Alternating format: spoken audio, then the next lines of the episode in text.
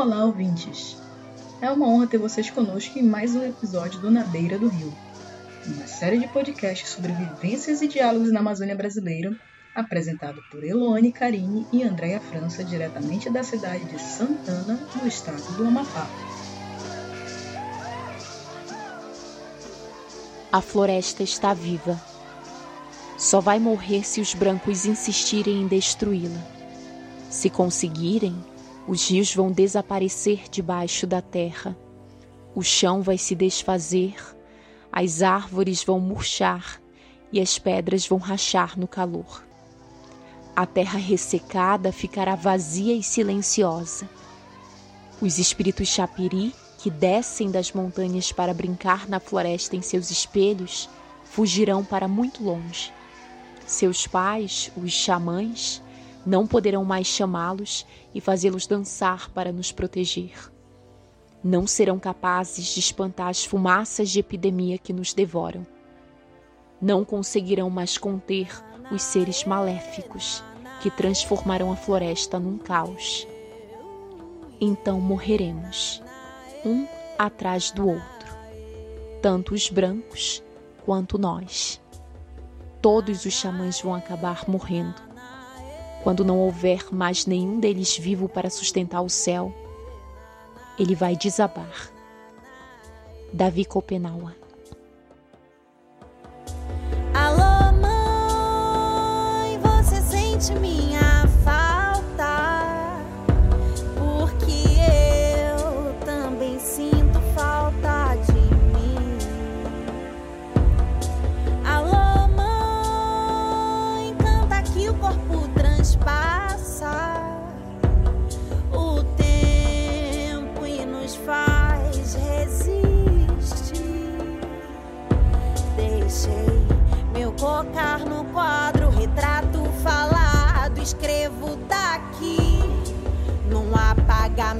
histórico. Me perguntam como é que eu cheguei aqui.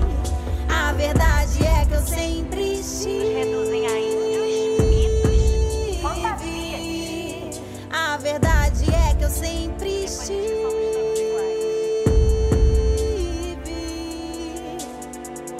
Vou te contar história real. Um a um morrendo desde os navios de Cabral. Nós temos nomes, não somos números. Nós temos nomes, não somos números. Para me manter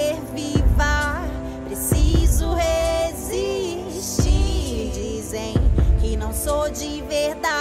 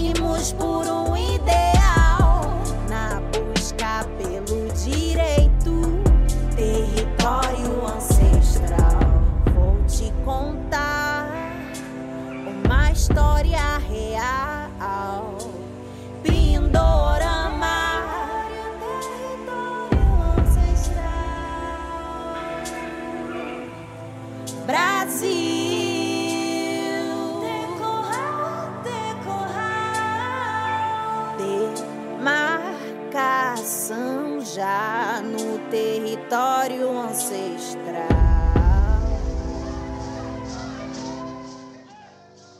Sabe, mana, depois dessa introdução, é possível pelo menos entender a urgência de falar sobre os nossos povos originários hoje e sempre, mas falar de uma forma que as pessoas compreendam de uma vez por todas o quanto isso nos toca como seres humanos e como sociedade. Hahan, Sabe o que significa Tupi-Guarani? Uma das 192 línguas faladas em território brasileiro que não fala só o português. Hahan significa, Elo e queridos ouvintes, sim, e é afirmativo que a Amazônia é a nossa casa. Mas quem concebeu essa floresta sociocultural foram os povos indígenas, que continuam sob ataque desde a invasão do Brasil. São mais de 500 anos de dramas, violências, invisibilidade e lutas. E como se não bastasse, eles ainda têm que ouvir cada coisa, viu? Sabendo que ainda pairam tantas dúvidas, inquietações e doideiras a respeito dos povos indígenas pelos rincões do Brasil, é que hoje faremos esse episódio super especial sobre os nossos povos originários. Assim, selecionamos dúvidas e questões que nossos ouvintes Brasil afora nos enviaram. E para sanar nossas dúvidas, trouxemos uma convidada super especial para participar do nosso quadro que estreia hoje, o Sabatina na Beira. Então, bora embora e como já diria Joelma, chega para cá meu bem e querida, Tucuju Pistola. E queremos que os nossos ouvintes também peguem a visão e umas pisas e muito mais você agora já pode nos dar. Seja muito bem-vindo à nossa Oca você que já transcendeu todos os patamares possíveis e está além do filé da gurijuba, da polpa da bacaba e das facas tramontina junto. Esconjuro até de dar uma errada contigo, Tucuju. Porém, queremos aprender, porque em pleno século XXI já não aguentamos mais ouvir tanta potoca, viu? Já chega. Então, com vocês, galera, Tucuju Pistola, suas saudações iniciais aos nossos ouvintes. Só vou dizer uma coisa além de que esse programa é pai d'égua, é que se for continuar dando rolê errado, bora lá e levar o farelo só tu, tá, meu amigo? Mas se quiser ser um tucuju de rocha e parar de pagar pau para as histórias que nos enfiaram goela abaixo, tá mais do que na hora de embarcar e remar com a gente bonitinho, tá, meu bem? Só nos resta lhe dali. Então, bora dali de com força. Que nossa convidada já tá afiada para as aulas, palestras, cursos e seminário. DJs Edilson e Edielson, nossos convidados especiais também no dia de hoje. Soltem as perguntas aí, humanos.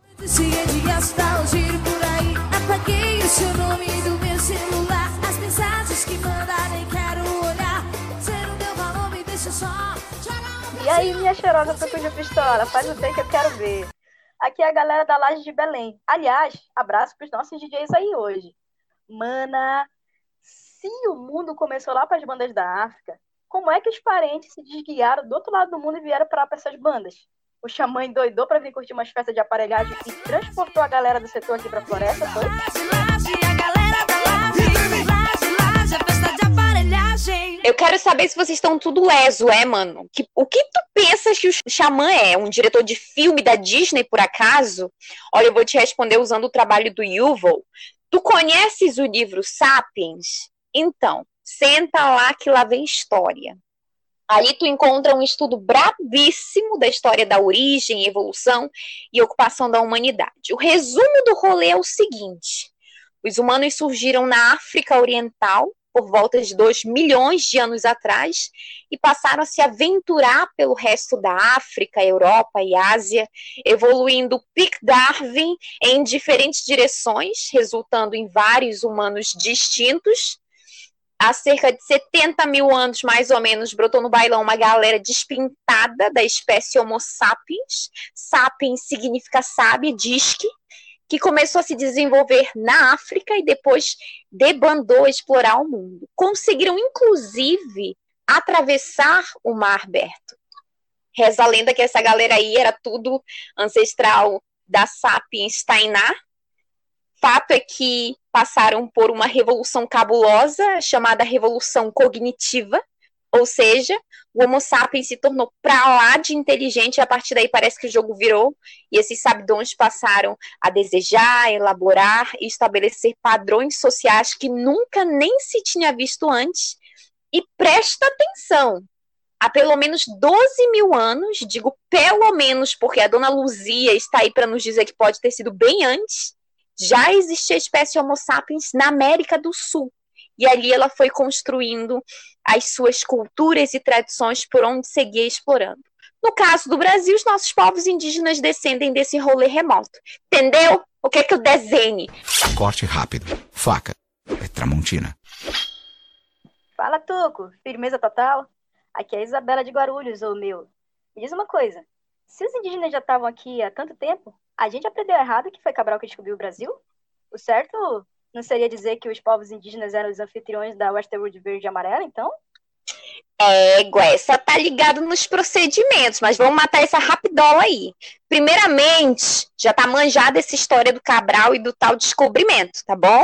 É selado que o que rolou em nossas terras pindoramas há 520 anos foi uma invasão dos portugueses e outros entrosados. Então, essa narrativa de descobrimento só serviu para uma coisa: meter o modo power na visão eurocêntrica sobre a nossa própria história. Daí em diante, meu filho, foi só ladeira abaixo. E por isso esse discurso furado ainda toca por aí.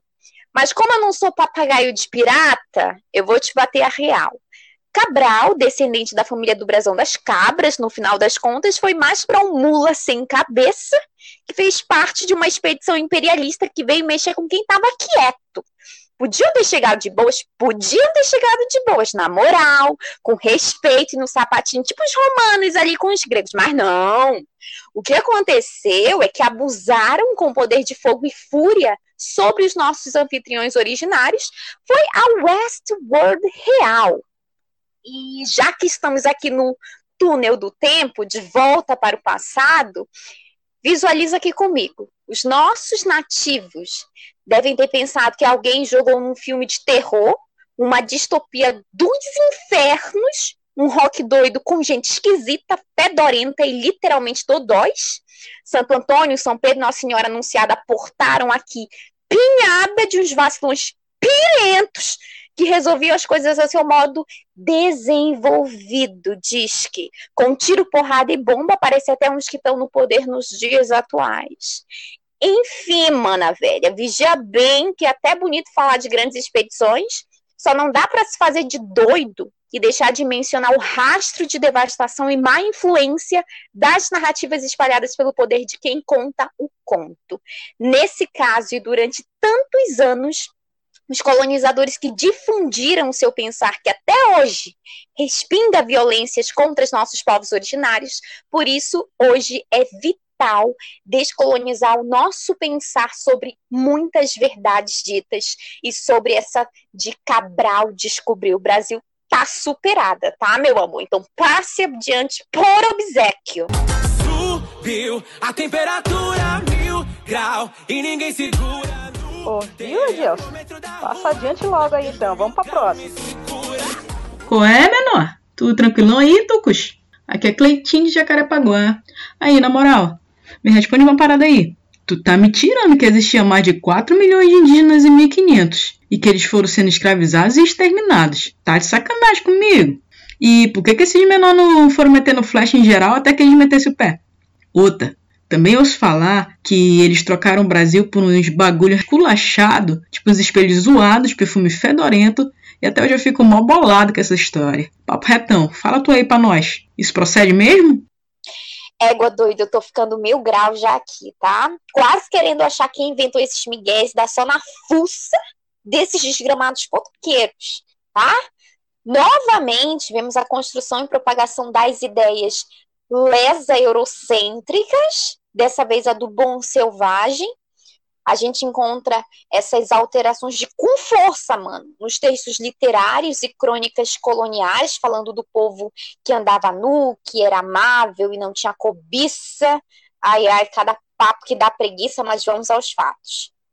Os textos mais famosos são de Perovaz de Caminha e Américo Vespúcio, vulgos desocupados do rolê, mas é possível encontrar também muitos outros documentos, trabalhos de pesquisadores e excertos literários que falavam do novo mundo de modo geral. o fato, o cenário de fato foi de genocídio e escravização sumária. O papo é que eles deram sobre as trocas das terras por quinquilharias foi um simples momento de comércio de escambo com alguns grupos. E dali para se safar e sair como heróis na história, os bonitinhos tornaram isso maior do que realmente foi para fazerem uma meia-culpa do genocídio e escravização dos povos nativos, que foram reduzidos drasticamente ao longo dos séculos, isso só no Brasil. Mas tu não sabes da maior, meu mano. Em algumas regiões da América do Sul e Central, povos inteiros foram dizimados. Os indígenas defenderam a sua casa até os limites possíveis, como descreve Darcy Ribeiro em seu livro O Povo Brasileiro. No caso brasileiro, a população indígena foi reduzida a cerca de 900 mil heróis. Esses sim, pertencentes a 256 povos distintos. Antes da chegada dos europeus, eram mais de mil. Na Amazônia está a maior concentração de povos indígenas que sobreviveram e resguardam a voz nativa do Brasil, mas que hoje é invisibilizada de outras formas. E dentre preconceitos e violências, ainda tem que resistir ao apagamento de suas identidades étnicas e modos de vida e lutar pelo direito de viver em paz em sua própria casa. E mesmo depois de tudo isso, os europeus se acharam os próprios salvacionistas de um povo obscurecido. Tá? Tu é doido, é doido. E o pior é ainda, né? Que temos que aturar um Zé Ruela que seguem essa tendência, mas só digo uma coisa. DJ, para o som, porque eu não bato tambor para doido dançar, tá? Próxima. Tuco de pistola. Aqui é Clarice de Itajaí daí. Procede que na Amazônia só tem índio? É verdade que eles andam sobre jacarés? Vou ensinar sim a pureza a dançar o meu sirimbó. sirimbó não é pão ou dona sim a pureza. E tu não sabe do melhor. Que não só os indígenas, mas todos os amazônidas possuem um serviço de transporte ultramoderno. Tu não sabias? Pelo qual nem o futuro esperava. Então, aqui nossos melhores rolês são feitos mesmo no lombo dos nossos jacarés, sim, pode confirmar, que a gente chama por meio do app Jacarubir. Tem também o serviço de comida, o Bichos Food, a cabeleireiras, não precisamos aqui, porque todo mundo tem cabelo de cuia, e nada de segurar forninhos, porque nada melhor do que toda hora acender umas fogueiras maneiras, porque aqui é DNA dominante dos largados e pelados. Se bem que, que com tanto apagão e TBT do mesmo, essa última parte está valendo. Ô, produção, me traz um chá de maracujá aqui e alguém me segure. Bem que vocês adiantaram que ia ser Pique Joelma essa sabatina. Eu já tô cansada desse blá blá blá de Amazônia XYZ, com milhares de anos de evolução. Até pensei que o potencial para enxergar as coisas uh, legais já estava no nível elevado, sabe? Mas parece que not, né? Agora não me venham mais com uma fuleiragem dessas, combinado? Fala, parente! Tu, minha mana. Aqui é Cauã de Macapá. Responde um negócio aqui. Tem índio mesmo aqui no Amapá ou é só potoca isso? Eu tenho 19 anos e nunca nem vi um dos parentes, além do índio de rocha nas redes sociais. Tô achando que não sobrou nenhum, que nem o pó da rabiola. Bonito pra tua cara falar isso, né? O pequenozinho vai te informar da tua história, meu filho, depois tu chega aqui pra resenha. Mas já que tu perguntou, deixa eu te dizer um negócio aqui. O Brasil todo, antes da invasão, era habitado unicamente pelos povos ameríndios. Se tu não foi deixado aqui por algum ET ou se tu não é filhote de cruz credo, tu é no mínimo, no mínimo, parente muito distante e muito mal informado do povo que viveu aqui. Ai, mas minha tátara, tátara, tátara avó veio de fora e só se casou com um brasileiro. Ou talvez teu pai seja o Boto, mas acho que espiando bem tu tá pra filho de visagem. Olha, vou te contar, viu? Gente, olha, aqui no Amapá nós temos cinco grupos indígenas distribuídos em toda a região: os Wayampi, Palicur, Aparai, Caripuna e Galipir. O último censo estimava cerca de 7 mil indígenas.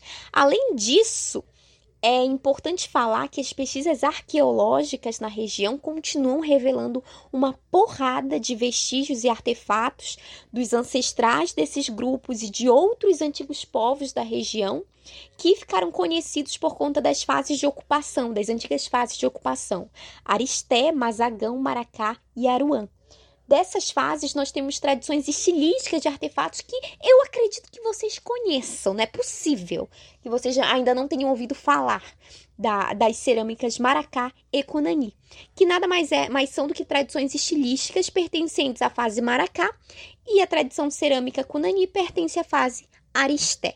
Quem meu Deus, que fez barro poema, quem fez meu Criador se orgulhar. Aristés, Maracás, foram dez, foram mais, pelo Amapá. Quem foi meu Deus, quem fez meu. Mas só para dar cabo nessa parada aqui, em uma entrevista no ano de 2006 para o Instituto Socioambiental, o antropólogo Eduardo Viveiros de Castro disse que no Brasil todo mundo é índio, exceto quem não é. Ficaram confusos, meus queridos, com essa fala? Então, como diriam os cabos sus, deixa de ser podre de preguiça e viver na malandragem e cuida, meu mano, logo de ler esse texto e tirar as suas conclusões, tá bom? Vou até ser legal te dar um spoiler, tá? É um texto bem dito.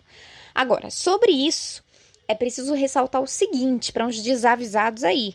Tu não tem que sair se achando o próprio Raoni Mectutiri ou a própria Sônia Guajajara, não. Tu te manca também porque isso prejudica o próprio asseguramento dos direitos dos povos indígenas que mantêm os seus modos de vida em suas terras.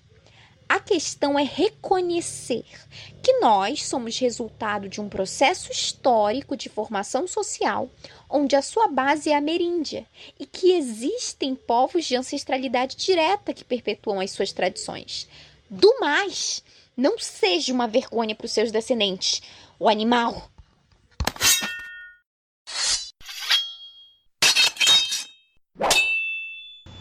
É aquilo que a gente tinha conversado, né, Tuco? Pleno século XXI e a gente ainda tem que ouvir cada coisa, como diria Emicida, na era da informação, a burrice dando as cartas. Ah, mas deixa eu te dizer um negócio bom aqui. Teu chá chegou. Então dá pra dar uma acalmadinha e bora seguir. Toca a próxima, DJ. Olá, Tocô de Pistola. Aqui é Maiara de Paranaguá, tudo bem, guria? Mas, bah, me responde aí, se puder. Eu sempre quis saber. Por que, que os indígenas riscam o corpo? É falta de papel? Será que se Van Gogh tivesse visto, teria pintado as estrelas e girassóis e a moda pegaria?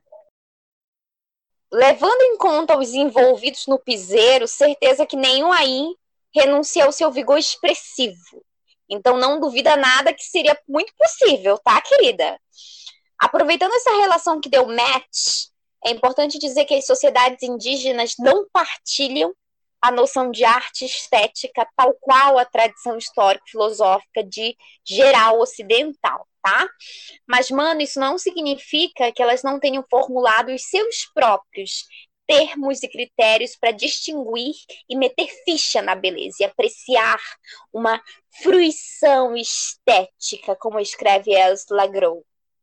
A arte produzida por diferentes grupos indígenas partilha com outros componentes culturais que a Velta menciona como modelo de experiência coletiva de intervenção técnica e simbólica de sentido decorativo e que expressa determinada marca social.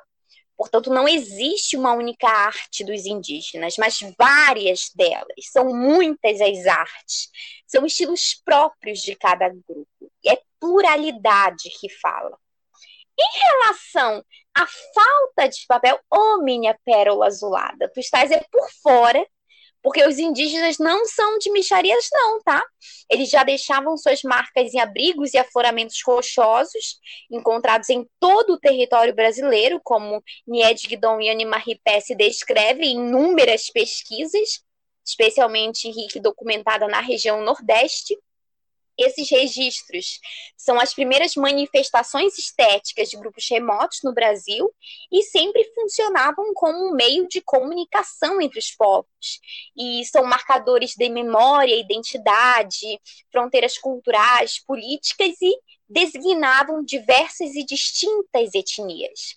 Além disso, os grafismos permeiam diferentes suportes, como artefatos, moradias e os próprios corpos humanos, e é executado por meio de várias técnicas, como a gravura, pintura, tecelagem, utilizando matéria-prima da natureza para as cores e utensílios. Então, eles não ficam só usando emojis e memes à lá geração TikTok, mas vocês que lutem, tá, meus queridos? Tá certo, Tuco, isso mesmo. Bora pra próxima, solta aí, DJ.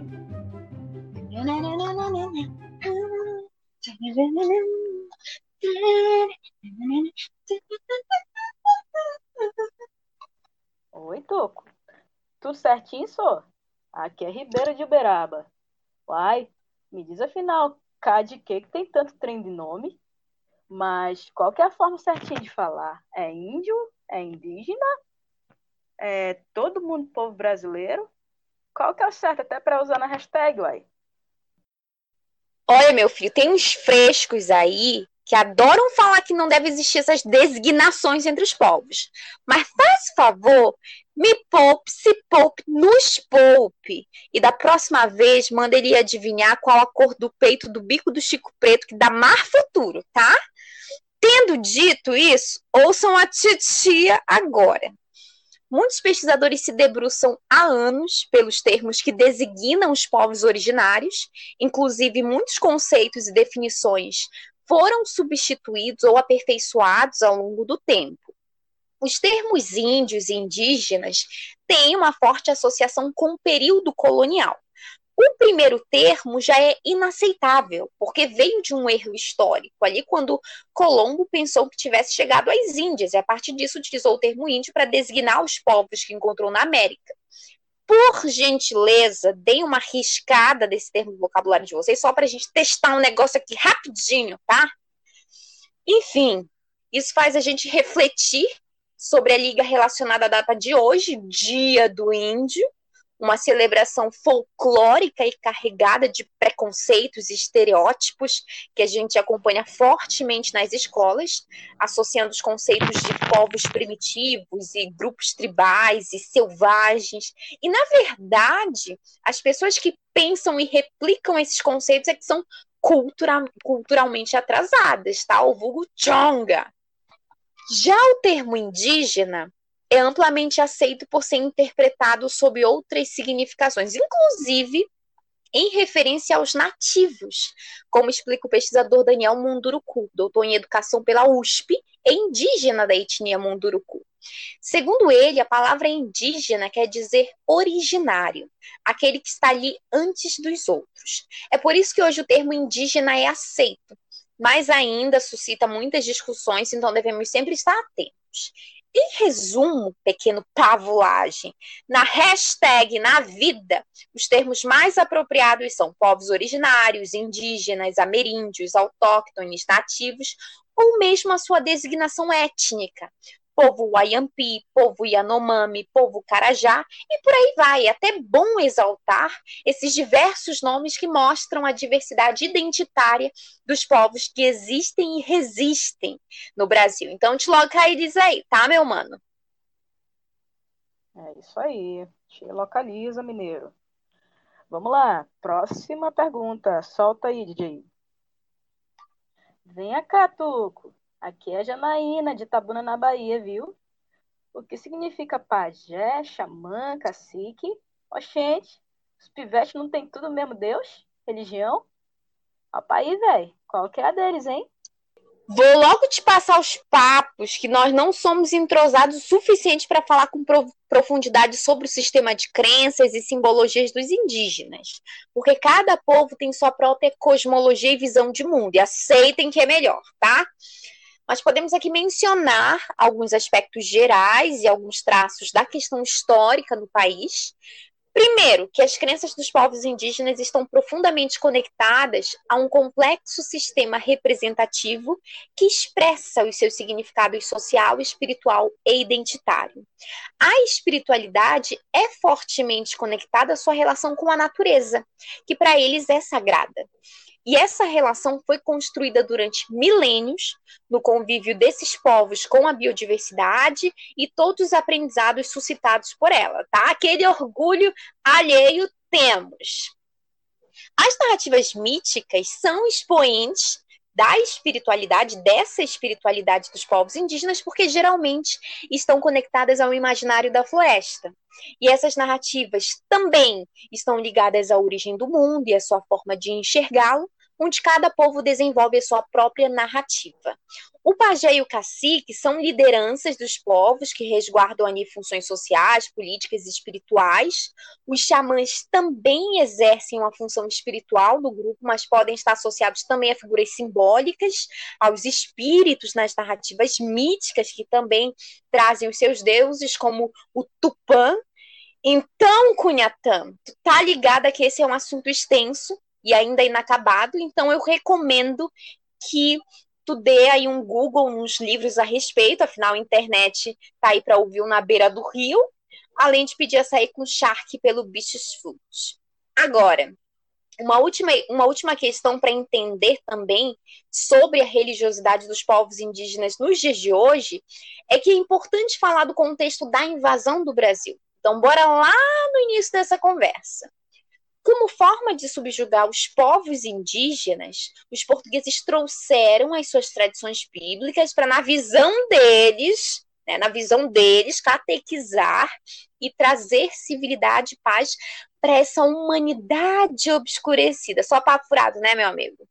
No caso da Amazônia indígena, desde o início da tentativa de catequização, que se intensificou com as missões jesuítas, as tradições do cristianismo foram sendo enfiadas goela abaixo, mas isso não durou muito tempo, porque com o tráfico de negros em situação de escravidão para a região, eles tinham um novo povo para controlar, porque era esse o real objetivo ali dos alecrins dourados. Nesse contexto, as punições eclesiásticas eram recorrentes sobre a religiosidade desses povos, que continuaram a lutar para resistir às violências dos baitolas europeus para conservar os seus valores culturais e tradições até os dias de hoje. Entendeu? Fala, Tuco, só filé? Aqui é Maia, de Manaus. Então, Tuco, o que, que a gente pode fazer de rocha para somar nessa luta com os nossos manos mais velhos?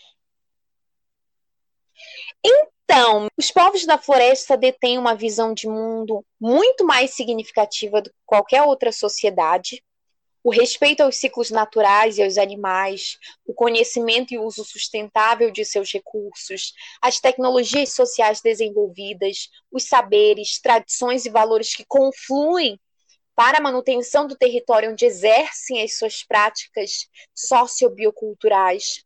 O primeiro passo é estudar. Isso mesmo, as pessoas não estudam, não conhecem o lugar onde vivem, não conhecem o seu próprio país. E a ignorância, a ignorância nos cega, nos faz estar no mundo e não ver o mundo. Eu lembrei dessas palavras do Saramago, tá? Até arrepiei aqui, mas vamos lá. Além de estudar, ouçam. Ouçam muito o que eles têm a dizer e busquem compreendê-los, mas é de rocha. Compreendê-los de rocha mesmo. Estejam abertos a isso. Tu sabias que também que tornar visível a luta dos povos indígenas também é algo que podemos fazer e fortalece as identidades étnicas e novas alternativas de preservação e conservação de seus territórios. No, no atual cenário apocalipse da pandemia de Covid-19, muitos fatos históricos se repetem, como da contaminação proposital de comunidades inteiras, porque a Covid-19 é uma nova arma biológica Assim como quando os invasores trouxeram as suas doenças infecciosas e depois passaram a criar armadilhas para continuar o gradativo extermínio dos indígenas, sob uma emergência planetária, a defesa dos povos da floresta e consequente defesa da biodiversidade estão conectadas a discussões mais amplas acerca das mudanças climáticas, sendo vista como elemento chave para manutenção da vida na Terra e o seu futuro imediato. Não vejo a hora de que entre no hype políticas públicas voltadas para a região que pensem realmente na floresta em pé como um novo paradigma de preservação e conservação da Amazônia indígena e reconhecer uh, que só é possível um novo modelo de desenvolvimento, como Sachs menciona, socialmente includente, ecologicamente sustentável e economicamente sustentável, sendo determinante frente às ininterruptas crises ecológicas e sociais. E ainda tem mais. Tem uns seres por aí com as falácias de que é muita terra para pouco índio. Não sei se eu chamo de sem consciência, de caboclo falador nessas horas, é que eu queria que o Curupira existisse de verdade, que já ia passar um zap aqui para marcar o encontro dele com esses fuleiros. Agora, se não existissem as demarcações de terras indígenas, os nossos ecossistemas já teriam sido completamente devastados há muito tempo e talvez a nossa própria sociedade já estaria extinta. Lembrando que isso já ocorre gradativamente quando pensamos no contexto amazônico. Então, aqui nós temos os garimpos ilegais que contaminam os rios, o ritmo de exploração de recursos madeireiros, como se as árvores fossem inesgotáveis, a apropriação de florestas públicas por grileiros para especulação imobiliária e a abertura de imensos pastos para fomentar a agropecuária, as queimadas que eliminam a diversidade biológica e a experiência humana em forma de sabedorias locais, sem contar as inúmeras violências sofridas por ataques diretos. Então, esse cenário é resultado de um processo histórico que ocorre desde a invasão do Brasil os povos indígenas ainda estão sob ataque e não, não são financiados pelo Leonardo DiCaprio. Só que agora, aos olhos vistos, e a nossa sociedade tem a capacidade, a chance de protegê-los, e não, não só a Gisele Bündchen ou Renato Russo com a mais bela tribo dos mais belos índios, mas todos nós temos que tomar parte nesse caminho sem volta. Por meio de diversas ações, é possível frear ou pelo menos começar a diminuir o ritmo de devastações das florestas, que pode chegar a qualquer momento ao ponto de não retorno. Isso depende intrinsecamente da defesa de seus povos, que são os seus guardiões. Então, vamos para a penúltima pergunta. Solta aí nosso DJ Tô com mulher, aqui é Iracema. Sou de Cumbuco, no Ceará. Pergunta que não quer calar, não, minha irmã. A Pocahontas existiu mesmo? Não, que não. Olha, Pocahontas é baseada na história real de uma indígena nativo-americana pertencente a uma etnia localizada em Virgínia, nos Estados Unidos. A produção possui muitas controvérsias por conta das distorções da história, mas, mas como cada país tem a Pocahontas que merece, a nossa Tainá supera em muitos aspectos a condução de narrativas indígenas e lembrando que a Netflix lançou uma série animada sobre ela, tá bom, meus amores? Então assistam. Suco, belezinha, boizinha? Aqui é Jaciara de Natal. Não é bem uma pergunta, não. É mais uma reflexão mesmo. Baseada naquela música de Gabriel Pensador, Cachimbo da Paz. O índio lá foi muito galado de confiar nas autoridades e por isso morreu? Era cilada, Tuco? Como diria Gabriel Pensador, cara pálida, sente a maresia, larga de ser pombalesa e cuida de despertar que nas atuais condições o pau tá comendo e não só o índio tá para sorteio. Mas os mesmos bandidos que mataram e escravizaram a rodo durante toda a história, os caciques oficiais, continuam jogando com nossas vidas. Mais do que nunca, somos todos indígenas. É mais fácil que pão. Hoje em dia ele é vendido pelos mesmos bandidos que mataram o velho índio na prisão. Marizinha, sente a Marizinha. Tuco, tuco, tuco, mana, mana do céu. Olha, que aulas, viu? Tu que é mais cara do que açaí com camarão fora de época. Nós só temos a agradecer pelas tuas aulas aqui hoje. E por tamanha paciência, porque eu sei que não foi fácil, viu?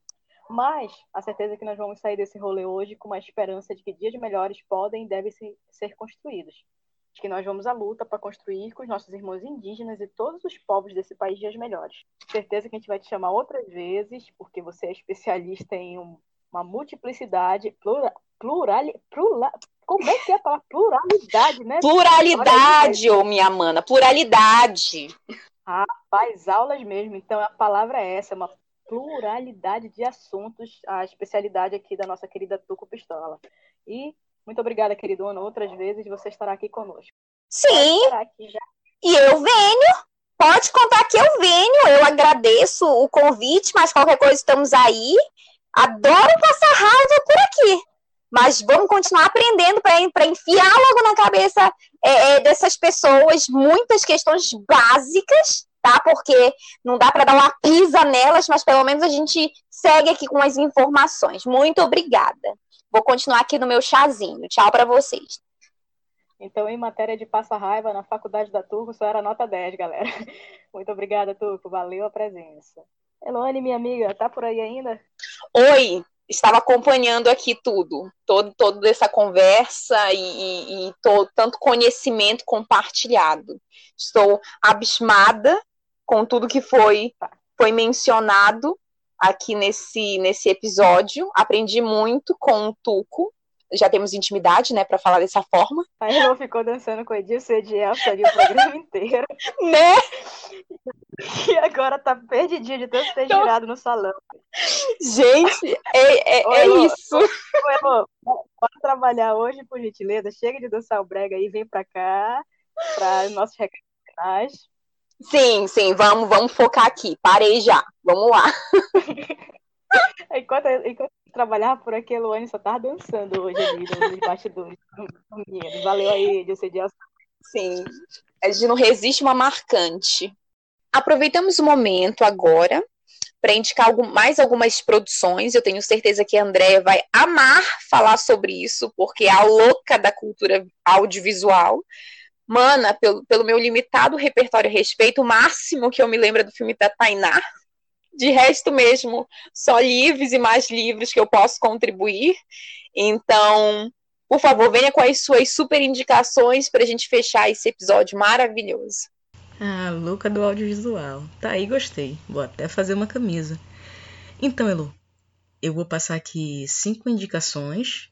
A primeira é a Guerra no Brasil, que você encontra na Netflix. E o primeiro episódio, As Guerras da Conquista. Lá você vai ver uma das maiores lideranças indígenas no país, que é o Ailton Krenak. Ele vai estar relatando nesse documentário toda a trajetória de lutas indígenas dos povos indígenas do Brasil.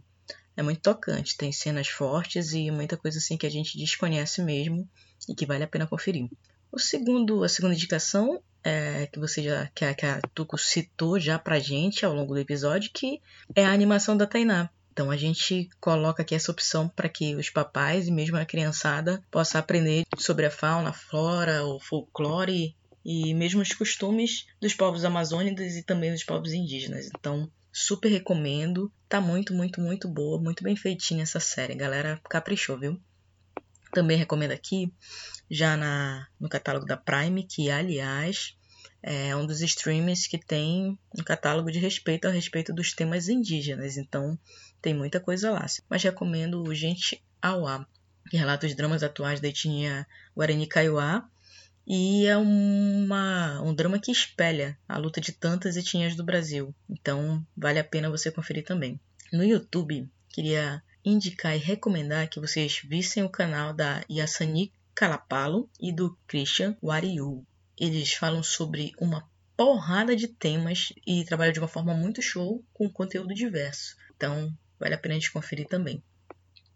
Quinta e última indicação aqui é para quem gosta de música e não conhece quase nada ou praticamente nada de música com artistas indígenas. Recomendo aqui que vocês deem uma olhada na Cauê Guajajara, que tem página no YouTube e também está nas plataformas de música, todas as plataformas digitais.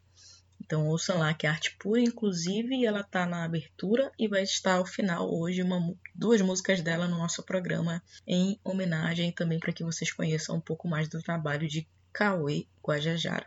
E Elô, vai lá tu, porque tu disse que tu não entende do audiovisual, mas em compensação, minha amiga, eu acho que o cheiro, o cheiro de livro assim deve ser dominante aí no teu escritório. Olha, gente, sou muito orgulhosa disso, tá? Não, mas todas essas, essas tuas recomendações eu também vou, vou procurar acessá-las, vou procurar é, estudá-las mais profundamente. E eu, eu, a única coisa que eu vou fazer aqui é mencionar alguns livros que eu considero muito bons a respeito, assim, para complementar essas indicações como o livro A Queda do Céu, Palavras de um Xamã Yanomami, de Davi Copenaua e Bruce Albert. Lembrando que o relato que introduz o nosso episódio hoje é um relato desse livro. E o outro é Ideias para Adiar o Fim do Mundo, do Ailton Krenak. Ambos os livros trazem é, relatos sobre a riqueza e as lutas dos povos da floresta sob uma perspectiva interna desses representantes, até para a gente ouvi-los, conhecê-los, compreender, tentar compreender a visão deles pelas suas palavras, pelo seu ponto de vista. Além disso, nós temos aí o repositório do Museu Guild, que vocês podem acessar pela, pelo, pelo, pela internet, e buscar muitos documentos históricos e pesquisas a respeito dos povos indígenas, mas sempre buscam busquem aqueles que mais se aproximam com relatos etnográficos mesmo, ou relatos dessas pessoas, sabe? Para que vocês com, comecem a se habituar a ouvi-los de fato, e não por meio de, de um mediador, sabe? Não com o uso de um mediador, mas passem a ouvi-los diretamente e tentar entender tudo que eles têm para nos ensinar. E nós temos muita, muita coisa ainda para aprender com eles. E é isso. Terminamos por hoje, Andréia? Acredito que sim, né? É isso. Para você que esteve conosco até aqui, que é nosso ouvinte, que sempre está voltando para participar, para ouvir, que está interagindo com a gente nas redes sociais, lá no nosso Instagram, é, inclusive nos sigam, arroba na beira do. Nós agradecemos muito para você que está ouvindo em outra galáxia ou outra dimensão, nós estivemos aqui tentando fazer alguma coisa, lembrem-se disso. Então, muito obrigada. Tucuju Pistola, nosso agradecimento, DJ Edilson e Gelson. Valeu, galera. Esse foi mais um Na Beira do Rio, hoje com a Tucuju Pistola Responde Povos Originários. Valeu! Até a próxima, gente!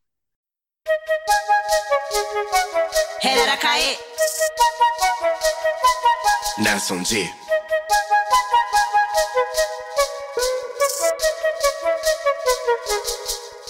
Essa rua, essa rua, ela é minha. Eu refloresto e vou um dia retomar. Pra todo povo, todo povo dessa terra. Que o genocídio não conseguiu acabar.